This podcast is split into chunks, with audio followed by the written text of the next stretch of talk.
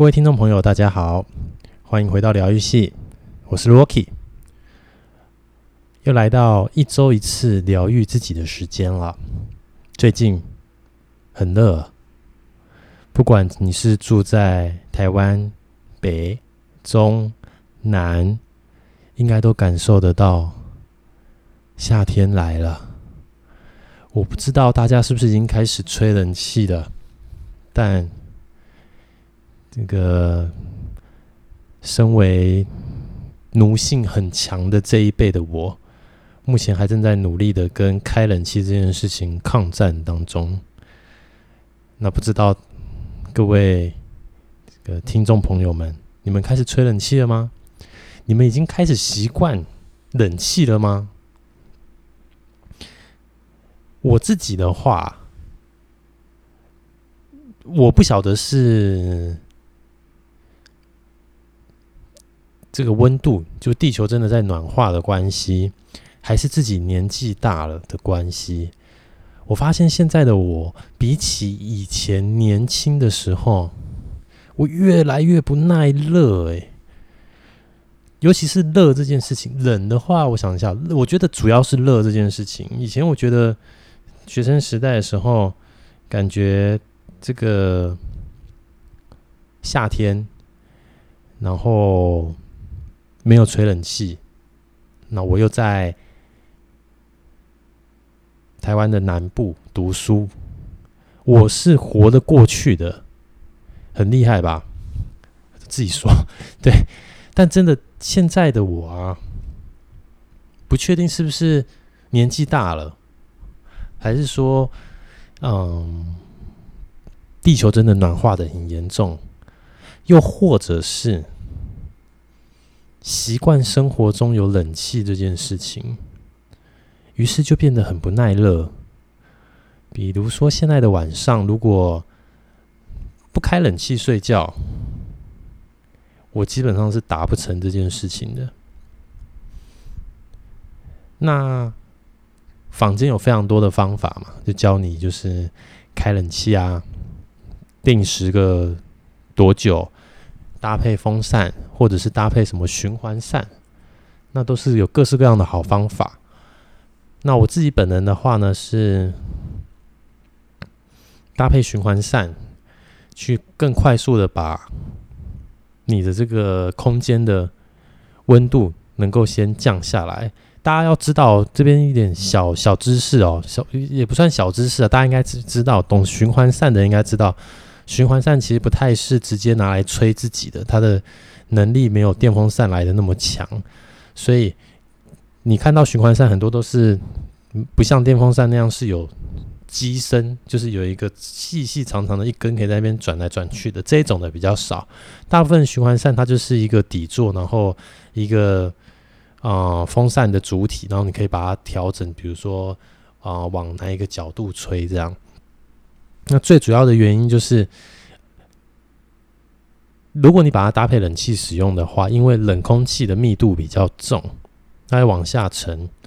那它往下沉的时候呢，你的循环扇就发挥它的效果，它就可以从下面把沉下来的冷空气往上吹。那这时候就可以很快让你这个空间中的这个气温冷热赶快做一个交换，就可以比较迅速达到一个。比较舒适一点的温度环境，这样。那除此之外，循环站还有很多其他的使用方式，这大家可以自己去查哈。那我今天我不来卖东西的，所以我就不多说这一个。今天要说的是，这个夏天，嗯，应该怎么讲？这个夏天，夏天就这样来了。然后，有的人耐得了热，有的人耐不了热。那这个没有关系。如果大家有机会的话，可以到我们粉丝页下面留言。那我不晓得大家是比较喜欢夏天，还是比较喜欢冬天？哈，我本人身为一个臭直男，我个人说实在话了，还是喜欢夏天胜过冬天的。那这为什么嘞？因为。夏天养眼的画面比较多，因为太热了，台湾真的太热了。那你就可以看到比较多养眼的世界。再来是，我觉得夏天如果真的很热的话，那我可以透过洗冷水，就是冲冲冲澡啊，或者是电风扇啊，那或者是冷气去解决。这个部分的不舒适，当然，如果你在外面的话，确实可能会比冬天辛苦吗？我也不知道。但冬天的话，如果你看你今天有人说可能可以用暖气，可是你要知道，就是以用电量来说的话，暖气类的设备啊，那一个功耗都比冷气类的设备其实来得强。所以，身为一个。臭直男兼环保斗士的我，自然是要喜欢夏天。而且你看，夏天搭短袖，布料比较少，这个快时尚造成的污染可能也比较不会这么的严重，因为布料就相对就比较少嘛。但我知道有一派的人，他们不是比较喜欢冬天的，因为冬天可以搭配衣服，可以穿的层次比较多。但不得不说，像我这种臭直男就不太会穿衣服，所以。我觉得我还是就死在夏天好了，就是随便一个 T 恤，然后随便一件裤子，就这样，也没有什么要特别打扮自己，因为再怎么打扮都一样卤，卤蛇到爆。所以希望有在听我们节目的听众朋友们，真的有空到我们的粉丝页按个赞。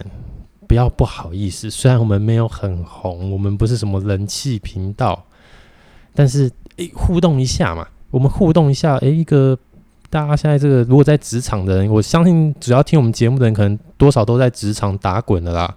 就我们来一个这个 brand 这个 brainstorming，对不对？用我们的脑力激荡一下，也许可以为我这个已经干枯的灵感，再找出一些新的话题。所以今天的主题要讲什么？就是天气这么热，那我们来聊聊我认识的日本，是不是好像没什么关联哦？对，但其实是有关联的哦。为什么？因为照目前的情况看来啊，下半年大家可能也有些人已经在筹备了，或者是旅行团、旅行社，对不对？要准备去。日本拼了，那再怎么样，今年下半年没有，明年总会有了。所以啊，身为全台湾人最爱去的一个地方，最爱去的一个国家，我实在是很想找机会分享一下我自己看到的日本这个地方。那当然，一定有很多个比我更熟悉日本的人啊，更精通日本的人在这样，但有的时候我们。不见得有管道去接触到这一些人嘛，所以你们可以听听看我认识到的日本长什么样。那我本人呢，从小啊，就是一个刚刚说了嘛，我是臭直男。那从小的时候，我可能是个臭宅男。为什么呢？因为身为一个正常的台湾年轻男性。被一些日本的电视游乐器荼毒，被一些电日本的动画荼毒，被一些日本的什么什么荼毒，这些文化深深的烙印在我的脑海中。以前不会讲日文的人，也不要说以前不会讲日文的人，即使是现在不熟日文的人，总能讲出几句什么伊库啦、すげー。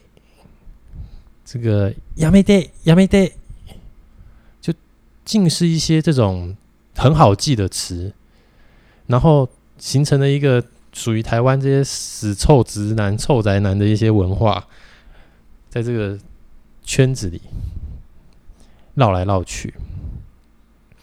那所以呢，我算是国小国中的时候。然后开始玩所谓的超级任天堂。那 那时候会自以为啊，自以为自己就是那些好像假假装看得懂，好像看疑似看得懂那些剧情一样，就你也不知道怎么样哦，你你就是莫名其妙的在不懂日文的时候，可以把日日文的这个角色扮演游戏玩到破关，但也有吃瘪的时候。我不确定大家知不知道，好这样讲，好像就是又讲出一些宅的话题了，这样子。不过就是，呃，有一个有有一款游戏叫《Final Fantasy》，这个台湾翻译《太空战士》。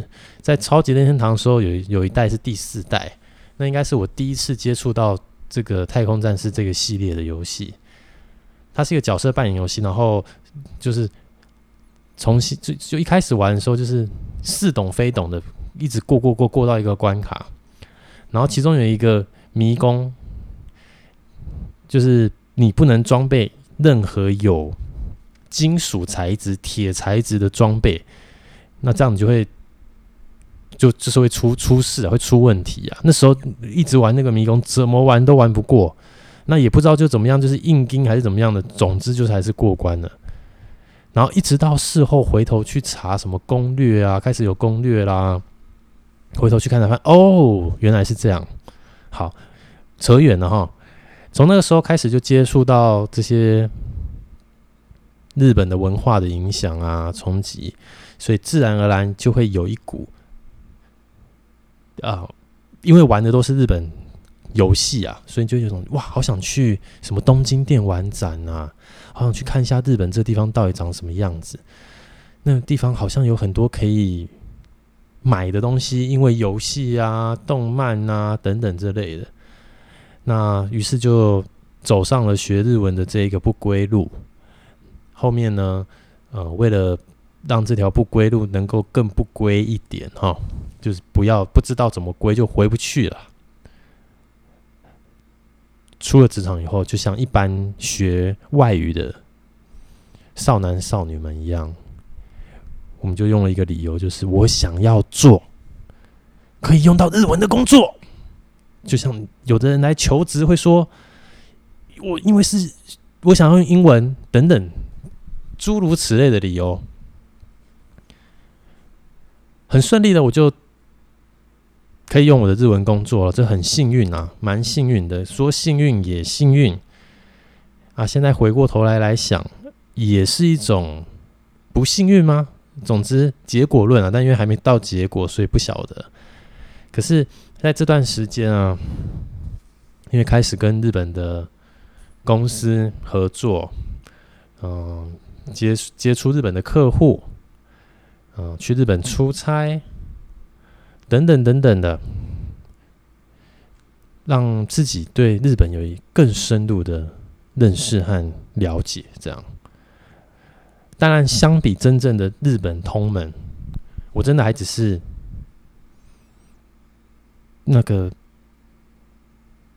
非常非常素人的角色啦。那我今天就针对就是一些一般大家常会聊到的什么。哦，食衣住行娱乐这些方面来讲讲日本这个地方好了。首先是食的地方，我觉得食的这个地方，嗯，日本就是因为做什么事情都很细腻、很用心，所以在食的这个地方，我觉得他们表现得非常好。虽然相比台湾之下。呃，有时候外食这件事情在日本的成本是很高的，比如说像我出差，那有时候会需要跟客户一起吃饭，那可能是什么居酒屋啊，可能是什么呃烧烤啊、串烧啊等等的各类型的店可以选择，但是呢，基本上进去没花个。一万块以上，一万块，而且还算是少哦。一万块以上日币啊，你就是不会吃饱。那从食的这个部分的话，你可以看到日本人对于食物的讲究，相比台湾来说的话，我们不会像日本他们，比如说什么东西就应该要沾什么样的蘸酱，什么东西就是要配什么样的佐料，这件事情他们是非常讲究的。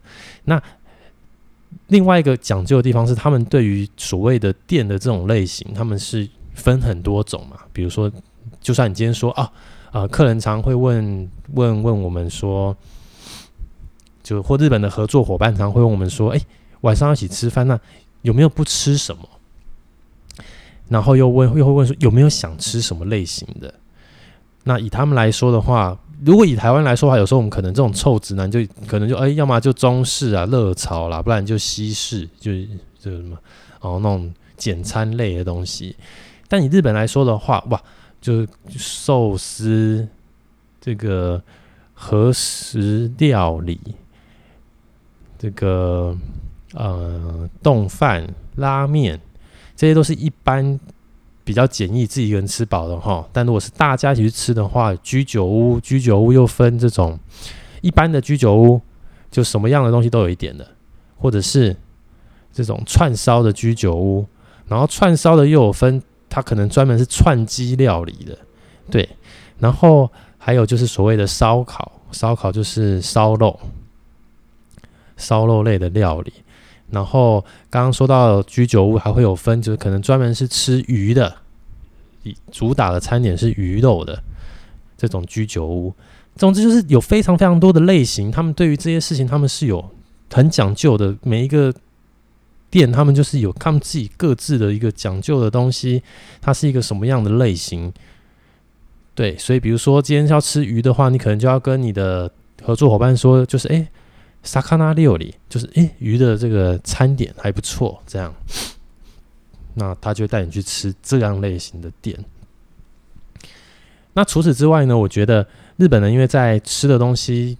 一直都是保持他们那种很细腻龟毛的这个职人精神啊，所以你说真的要碰到很难吃的东西也不容易，因为大家如果注意看，他们有一个网站，就是专门看这些他们推荐的美食啊等等之类的，那叫做做叫做什么？叫做食べ食べログ哦。 那基本上你能拿到三点多分的话，就是高分哦。相比台湾，你可能在 Google 评分，你可能会看到四点多分的这种东西。我记得在日本的话，有三点三点多分，四分哇，四分就是真的很厉害的，因为他们日本人在连在给这种评价都给得很保守这样。然后在吃东西这件事情上的话，如果大家比较喜欢在地一点的感觉的话，他们有非常多那一种，比如说是退休的。这个夫妇，然后自己用一个小小的店面那一种感觉，然后因为空间很小，所以你不自觉的就会被迫需要跟 周遭的人聊天哈，所以嗯、可以说是很有趣。但对于像我这一种比较边缘边缘的类型的人，又比较不会讲话的人哦，哇，我基本上都不太敢进那种店了，因为我很怕被讲话，呃，不，不是，不是被讲话，被搭话哈，被搭话就是哎，比如说这个。你坐在吧台坐的话，诶，老板就在你面前啊，他有时候跟你聊天呐、或者是你旁边的人呐、不小心怎么样聊，跟你跟老板聊到什么话题，或他跟老板聊到话题，诶 cue 到你这样，哦，哦，所以这个也是不错，蛮有趣的一个地方啊。对，那身为这种我们这种臭直男、臭宅男，我们去当然就都吃一些什么冻饭类的东西，就是所以如果要讲美食的部分的话，我觉得到时候可以让伊森他回归的时候，由他来分享那边。他还有吃过什么厉害好吃的美食？但我不得不说，我有跟客户或日本的合作伙伴一起吃过日本那边的一些他们找到的一些推荐的店家的烧肉。哇，那个和牛真的是吓死人，真的是你知道吗？就是。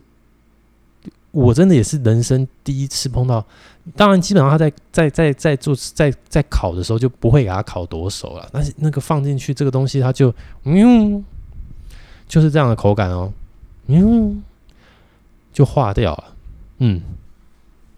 那但是如果你和牛吃太多的话，你的胃好像说会有一个就是不知道怎么形容那个感觉，但是会有一种有点不适的感觉，不舒服，会有点点不舒服。可能是因为和牛它的油脂太多，这样，所以好吧。如果喜欢日本的，你们已经累积了两年的能量，然后现在日币又哇塞低到不行啊！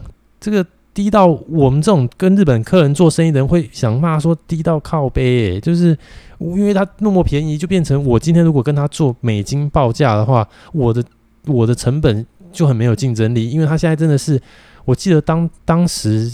就前五六年的时候，那时候有一有一度日币往下掉的时候，那时候掉到兑美金是大概一百到一百一，因为最早大概我开始跟日本人做生意的时候，大概兑美金是一比八十，后来掉到一比一百一，然后最近是一百四、一百五，我的天哪，我真的是，你就知道，就怕入错行啦，你选错路，你就是一个荆棘的道路。这个跟日本人做生意这件事情，我之后可以再跟大家聊，这样，嗯。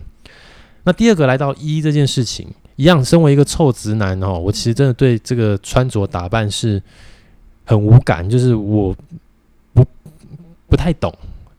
但我觉得日本人很重视，其实他们蛮重视美这件事情的，特别包含对于自己，除了设计以外啊，或者是他们的一些广告文宣等等等等的，他们对于个人自己的打扮的这种。一的这种美感也很讲究，我觉得这也是他们很厉害的地方。那我认为，单纯就颜值、外形、体态，台湾的男生的平均值应该是高过日本的。我认为是这样。如果有要反驳我的，欢迎，好不好？粉丝页疗愈系给他搜寻下去，脸书你直接跟我比战起来没有问题，这是我个人的这个，完全就是我个人主观意见，没有关系，欢迎来战。对，但是如果讲到穿衣服的搭配，不管是夏天、冬天、冬装什么装，正式的服装不太正，呃，有点正式又不太正式，还是就是很休闲，这等等这种穿衣的风格来说的话。我跟你讲，台湾的男生直接趴在地上，真的是被日本的这个风格压在地上打。这也是我个人主观意见啊。我知道，当然一定在台湾也有很多就是很会打扮自己，然后对自己穿着很讲究的人。但是我刚刚说的都是平均值哦，就都所谓的平均值这件事情。我发现日本的男生真的是蛮会打扮的。那你们可以从一件事情看得出来，就日本的男生一定都会去。好像都会去修眉啦，大部分男生都会修眉，但我不确定台湾的男生会不会做这件事，因为我本本人我自己就是不会去做这件事的，因为我我是个臭直男啊，我就不爱美啊，我就我今天走在路上经过你哈，你可能看都不看一眼的那一种，就哇邋遢，那个不亮眼。臭，哇！大概就这些形容词，对。但是，哎、日本的男生这打扮的衣服的打扮的风格，真的就是相对我们来说，就是我觉得就是厉害。但是你要我细说他哪里厉害，哎、哎，我还讲不出来为什么。我就只觉得就是哇，看起来哇，好会穿衣服哦，哇，有层次耶，哦，他们好会打扮哦，哇。啊、但是我就不爱美，所以我没有办法讲出那细部的差距。这个部分的话，详细的解说可能也要等到节目的老大哥医生回来之后，用他这个专业的这个这个打扮的这一个角度去说明。因为我也觉得医生就是比我还要会，呃，打扮自己、打理自己，特别是在穿着服装这上面，就是。他有一套属于自己的穿衣风格，不会像我们这种那种臭臭臭宅男，有没有？就常常那种什么卡通 T 啦，什么可爱的 T 恤啦，穿出去哎、就出门了，顶多就再拿个外套，可能防个晒还是什么的。对，我希望大家不要有画面哈，好不好？就是一个，对，讲的自己都不好意思了，嗯。那所以在穿衣的风格上啊，平均值，这是我自己观察到的。那接下来大家如果有有听我们节目的听众朋友们，如果你又是男生，啊，女生也可以啦。你们就有机会，接下来可能又要去日本，再观察一下，哎、看一下这个他们的穿衣风格怎么样？这样。但是在衣这件事情上啊，还有一些就是我觉得日本人他们也真的很讲究的地方，比如说，呃，我自己自己的印象比较深刻的一件事情是，在大衣这件事情。应该叫做御寒外套这件事情。早些年的话，台湾的御寒外套的主流就是那个叫羽绒衣哦，就呃穿起来就是有点像米其林这样子。讲这样会不会得罪人？哈，没关系。但就是，但因为它很就比相对比较轻嘛，然后又防风，然后其实穿起来比较暖和，很适合台湾这样的天气。所以在前些年的时候。我相信台湾的大家应该都是人手一件，人手一件这个羽绒外套。那可是这个在日本的话，穿羽绒外套的人呢，其实真的不多。我自己观察到的，我觉得不多。取而代之的时候，他们在冬天的御寒衣物就会是那帅气的大衣。当然，也许有可能跟他们骑车上班这样子的人口相对少，他们就是搭车。那但是就是。在大衣这件事情上，我的体悟是什么？就是当我去在如果在日本的店家要买大衣的时候，他会问你这个是正式的场合要穿的，就比如说是他们会讲比基尼斯，就是 business 的场合要穿的，还是哦、你休闲的时间，就是不是 business 的时候的穿穿要穿的大衣这样子。那当然，因为可能我本人自己才疏学浅，我也真的是哈，我根本就分不出来啊！天哪！所以我也不知道到底我穿的大衣，如果今天不是上班族应该穿的那种正式的类型，这会不会是我一直接不到订单的原因？但不管怎么样，这是一个我自己的小小分享，就是我自己有经验到的事情，就是哇哦，好厉害哦！对，那另外一个厉害的地方，大家可以从就是现在可能台湾有的 Uniqlo 这边来看呢。我们对于呃，好，不要说我们了，一样。我先说回男生，台湾的男生，就是我们可能看到衣服，可能就有毛衣、衬衫、T 恤，就几个大类，我们就把它分类完了。但如果你今天是去日本的 Uniqlo 哈，你会看到它哇，每一件衣服名字都不一样，然后那个名字可能各自代表着一个。衣服的样式，或者是衣服的材质，或者是衣服的风格，或者是 U neck、V neck，anyway，就是我觉得这件事情上也让我可以感受到为什么日本人他们就是成长的过程中就是会这么容易去注重细节，而且某些程度他们的单字量很多。因为我今天要去买这件衣服，我今天要去买这个什么后背包，还是买什么的时候，他们就是会有一个日文的一个单字在那边。然后这个单字呢，就是代表这个形式、这个款式的，比如说是后背包啊，或者是外套啊，或者是裤子啊等等的。但台湾可能就比较清一色的，就是用一个大类去把它框列住，这样。对。那这件事情也是让我觉得，哇哦，他们真的好讲究啊，真的是讲究到会让人有一种觉得。我自己啦，会有一种就是佩服的一种心情，就哇天哪，天，他们这东西都这么都都这么的，嗯、分门别类，然后非常的详细。对，那这个东西，哎，大家如果未来，我相信很快就有机会了，去的时候，哎，你也帮我观察一下，是不是跟我想的其实差不多？好，那再来是讲到住的这个地方。那住的这个地方呢，有几个面向。第一个就是这个饭店嘛，饭店，然后饭店或者是他们的嗯房价或他们的租金，就是他们的住这件事情是怎么样子的哈。那必须说啊，大家最常去的一些大都市，日本真的是寸土寸金。寸土寸金的意思，其实比较大是在说。你住的饭店，或者是如果今天你是租房子这件事情哦，就是相比之下，它可能是比较贵一点点的。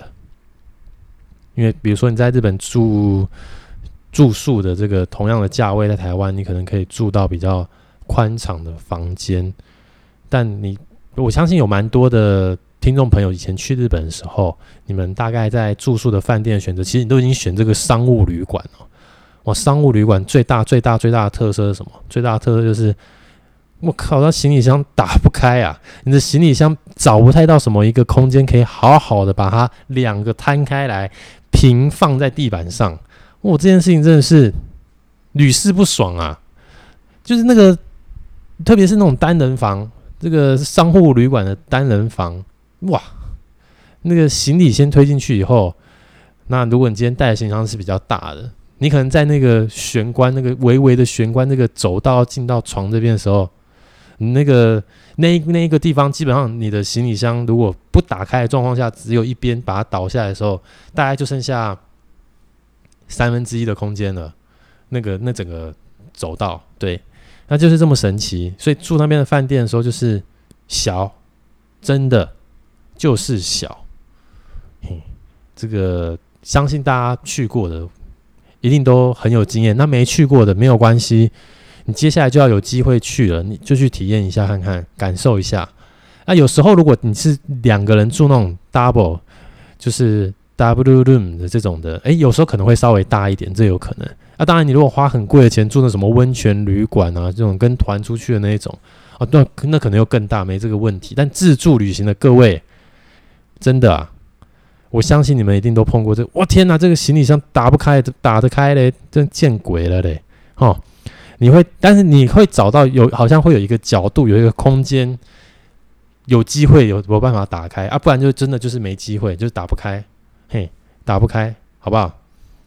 所以这个是我根据我自己多年的出差经验的一个体悟啊，哇，就打不开，哦，好、哦，然后另外一个就是这个。他们那边比较干嘛，所以台湾的话是除湿机卖的好，诶，日本的话是加湿机卖的好，特别是在冬天的时候，冬天的时候它就会放一个那个，有一些商务旅馆会放了，我不晓得是不是每个饭店都会放，它就会放一个可以让你装水的东西，然后可以打开来，然后就会一直喷那个水雾出来，就是想要让你的这个整个环境、整个空间能够在稍微湿度高一点，才不会，比如说很容易皮肤很干呐、或者是嘴唇可能干到流血啊！我真的也是人生真的是开始去了日本以后，我才真的会注意到哇天哪，要保养诶，这个乳液要擦诶，护唇膏要涂诶，不然在那边真的好难受啊！特别是冬天的时候，那个很干很冷的时候，那个真的很不舒服。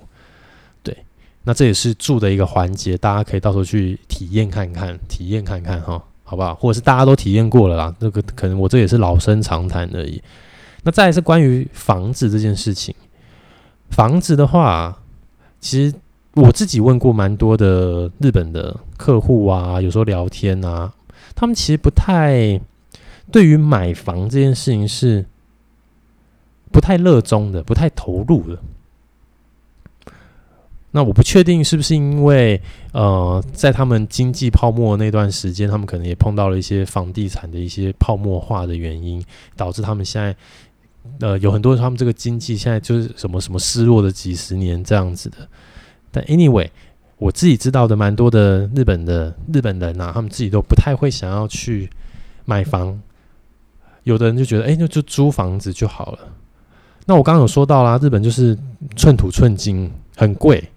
所以在租房子这件事情，我不得不说，大家就真有有控制有有，或者是曾经在日本住过的人都知道那什么有什么保证金，有什么什么等等的，然后有一些东西是拿不回来的啊，或者是你如果退租的时候还要负担这个呃维护的费用啊，可能就是从你当初给的保证金来扣，然后他们的租金其实真的也是很贵很贵。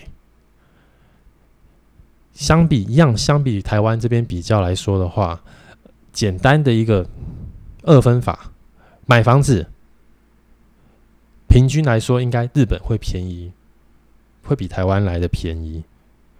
但租房子，日本会远贵于台湾这个地方。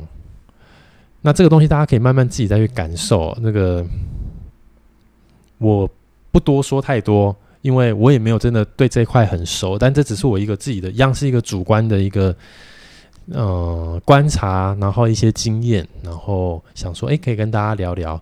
那不知道大家有没有碰到比较不一样的思维的日本人啊，或者是我这边的想法，其实可能已经是比较过时的资料了。现在可能日本人都疯狂在买房，这些我我不晓得啦。但我自己是有听说，在就一样嘛，就在之前一阵子，那时候日币开始所谓的 emias 就是呃，他们一直在贬值，日币在贬值的时候，然后曾经有一波这种。炒房地产的，让就是吸引很多中国的啊，或者是台湾的人去那边买房。为什么？因为那边相对来说租房子的这个投资报酬率，这个会比台湾来的来的高嘛。因为买相对台湾便宜，但是租金的部分的话，它是比较高的。对，所以好像那时候我听说有些房仲公司的业务，听到比如说台湾的，然后本来问说，哎。那你是要买哪一间这样子？但台湾的这些阔气的这些这个台湾之光们说，我是要这一排啦。然后那个业务就是完全没有办法理解，unbelievable，为什么？因为我日本人都不买房子，你一个外国人还是买一大堆房子干嘛嘞？大概是一种这样的心情。那这也是我有听到的一些这个实际听到的一些故事啊，这个分享给大家参考参考。那讲完十一柱了以后，正常来说，我觉得时间现在也够长了，节目够长了，我应该是不是要把这个这个叫做，呃，我看有什么十一柱行娱乐，所以还有行娱乐三个还没讲，对不对？所以我是不是应该就要把它拆上下集来讲，才不会这一集一讲讲太久，然后大家都不听。也不来跟我互动，都没人帮我算我之前到底讲了几次旧事，没有人要跟我分享我讲了多少那，我难过，我真的很像一个自言自语的老人家，连医生听我节目他都没有要帮我算，你看我多么可怜，对不对？所以我避免节目太长，诶，我把行育乐留到下一集再说好了。那当然，这些目前我要说的这些，对于日本的这些观察，其实真的都是我个人啦，真的都是我个人的很主观的想法跟意见这样。那我自己常常去日本出差的时候，哦，我最常会跟，特别现在就是这个季节啊，天气很热这种时候，那大家如果有知道的话，呃，日本他们是有所谓的暑假，就是大概一个礼拜啦，虽然也不要说有多长这样。那我也是以前是不知道的哦，我后面真的开始跟日本人工作久，才发现，嗯，差点我又骂脏话了。为什么？因为台湾，台湾大家好辛苦哦。我们这个工作的时数，其实你说要比日本短，也没有短多少哦。然后我们的国定假日相比他们来说是少的，少很多。除了少很多以外，他们有一些大概一个礼拜的长假，黄金周坐落于五月的第一周，这个是他们的暑假，就是他们这个扫墓，他们叫欧蹦，大概在八月的第一二周左右，他们会依照每一个企业或每一个公司，他们会依照他们的一些调度啊，会有不同，但大概正确的时间点就落在那个时候。然后再来他们有一个新年嘛，他们这个年末年始就是年末年始，也是大概一周多的时间，长假他们就比我们多了。然后他们有一个很很好的一个特色，就是他们的一些国定假日啊，都会定在那种什么第几几月的第几个礼拜五啦，还是礼拜一啦，所以他们这个东西就一定都会是变成一个三连休的状态。那不会像台湾我们这边，我三连休了，或者是我今天也有个四连休以后，我要干嘛？我还要补班？我的天哪！我到底补那个班有什么意思？虽然现在有越来越多的先驱，越来越多的福利好的大公司们开始带领着台湾，就是走向就不用补班，就是因为补班的其实效率通常也不好啊。你你礼拜六上班啊，国外的你国外的客户就休息，然后大家可能。呃，真的就只是为了上班而上班吗？因为你客户是休息的嘛，或者是你你今天嗯工厂都有在 on schedule 的状态下的话，那礼拜六就大家真的就是比较你知道吗？轻松在做。那所以你说效率真的高吗？其实我也不觉得，但是就是很坚持要补班。我不确定为什么，我不晓得是因为台湾中小企业太多，所以不补班的话，呃，有很多事情不能进行，还是怎么样？这我不知道。但我就觉得，好，我们这台湾真的好可怜哦，这样。然后我们明明就，我常常都会去跟日本的那些客户啊、朋友开玩笑，我就说，为什么你们有暑假？我们台湾明明就比你们还热，对吧？很合理吧？我们才是更热的地方啊！而且我们又湿又热又黏的，我们连这个暑假都没有。我们这些上班族真的是很命苦呢，真的就是苦命的上班族们。一整年下来，你基本上能够期待到一周的长假，可能比较有的就是四月嘛。四月那一个四月初的时候，有时候会有个四连休，但你也没有到一个礼拜。那接下来就是过年。可是你看之前新闻又会吵什么过年什么要不要放到九天呐？那放九天要什么补班呐？还是有什么放六天什么啊？好可怜，我觉得台湾人真的好可怜哦。虽然我前面在讲日本的东西，但我就怎么突然现在在抱怨这个职场的可悲之处？这样，我觉得台湾劳资环境真的太可怜了。嗯，然后，所以呃，我记得我之前。夏天的时候出差去日本的时候啊，都常会听到那些路路人啦，日本路人就会啊自己啊自己，就他们很热很热，然后我就想说，你们这还好吧？这还干热，对不对？还没有那么严重，这个还撑得过去啊。可是当然，因为随着地球暖化的关系，我记得有一年的日本气温很高。那那一年的日本出差，我记得我好像是在。他们正高温之后才去的，哇！我真的也感受到了那个那个热，而且大家不知道有没有注意，如果有去日本玩的人，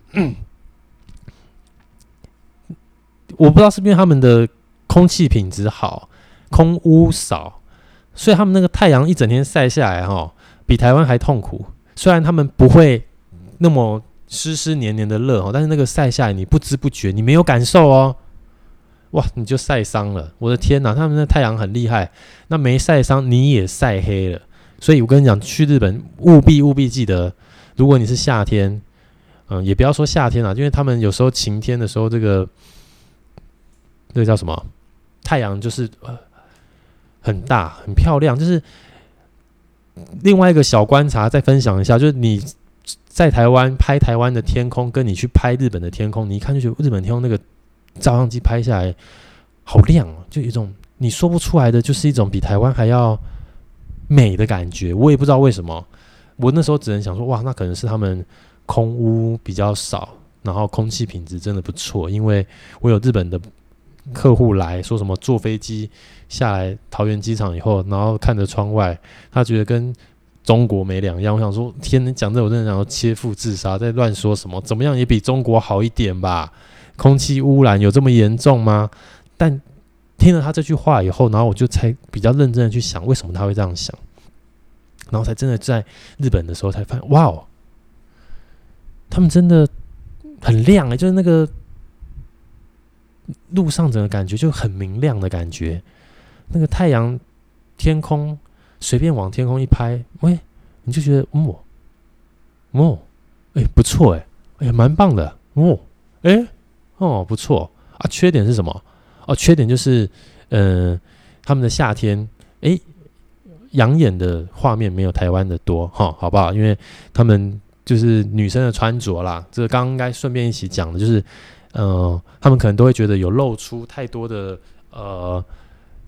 露色的地方、皮肤的地方是不礼貌啊，还是什么的？所以不管怎么样，比如他们说他们穿一个小开，厅还是搭一件外套啊，等等之类的。那这就是穿衣风格的不同啦。所以当然，我就是身为一个爱台湾的人，我就是喜欢要就喜欢就是喜欢台湾的夏天这样哈。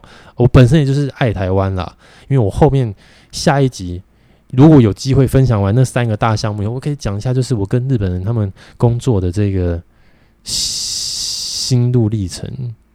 真的是流血又流汗，流的血是心心在淌血，啊，流的汗是，我根本不知道他们在干什么东西。你满头大汗之后，哎，什么也没有。哦啊，这个东西我们留待下一集再再再讲。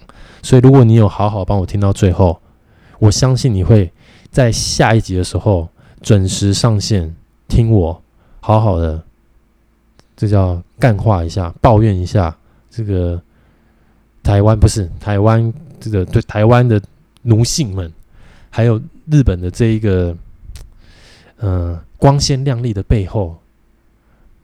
是一个什么样的一个氛围？这样好，那今天我时间这个节目时间够长了，因为我们也不剪接，我们基本上每一次一录就是一次到底。